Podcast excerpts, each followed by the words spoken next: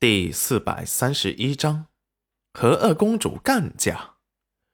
裴元君没有说话，依着他的意思，娘子最大，道什么歉？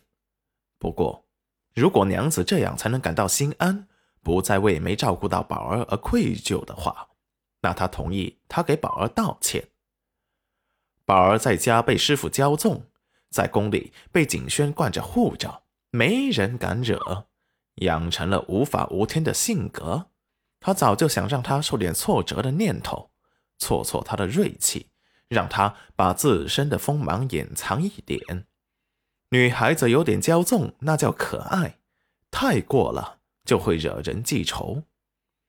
宝儿先是跑去了镇阳王府，王府的下人知道自家王爷的宝儿乖乖来了，立即把他带了进去。此时。严夫子正坐在院子里，闭着眼晒着太阳。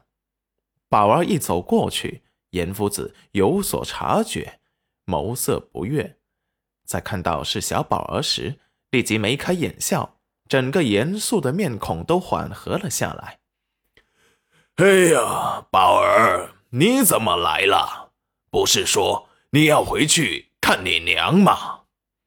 严夫子让人搬了小凳子。让宝儿过去坐，石安也紧紧地跟在宝儿的身后，看着宝儿红着眼眶来找老主子，便放心了不少。严夫子看着宝儿红了的眼眶，立即诧异心疼地说道：“是谁欺负我们家宝儿了？告诉师祖，我去给宝儿出气。”说完了，拿了块手绢给宝儿擦了擦眼泪。宝儿是娇气了些，不过有他宠着，也没人敢来惹他。从小，宝儿就没有在娘身边，爹也不靠谱，几次三番的玩失踪，宝儿几乎是在他的身边养大的。此时见宝儿委屈的哭红了眼，立即就心疼维护上了，拉过宝儿来到自己的身前。王府的下人们早就准备好了宝儿喜欢吃的糕点，放在了他的面前。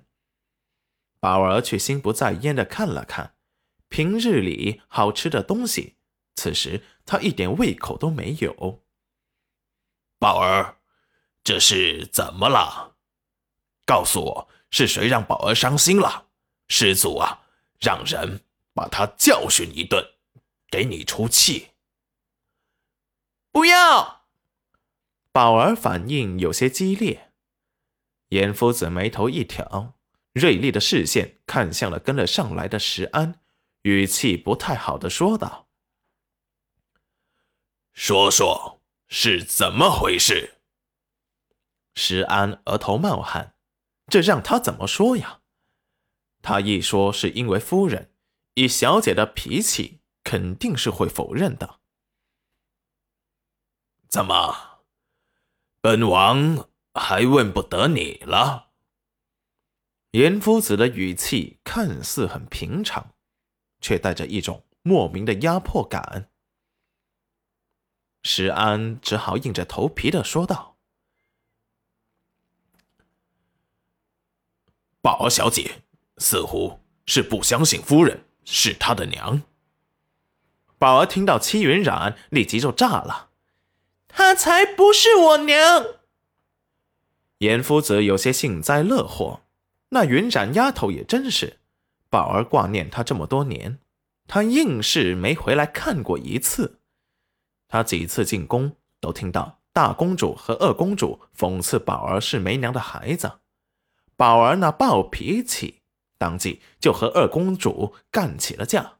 人小胆子一点也不小，都不带怕的。小小的人儿也没想过自己那么一点小身躯能不能打败比他大七八岁的二公主。最后自然是惊动了后宫的娘娘，有她坐的镇和太子殿下的维护，二公主自是没有讨到好。皇上不但罚她给宝儿道了歉，还罚她抄写了女戒。就这样，二公主和宝儿结了仇。每次宝儿去宫中，时不时的都要讽刺他几句。他怕宝儿吃亏，就告诉他，宫中的人讲道理是不行的。他要是敢耍横，敢打你，你就加倍的给他打回去。打不赢，还有他和景轩为他撑腰。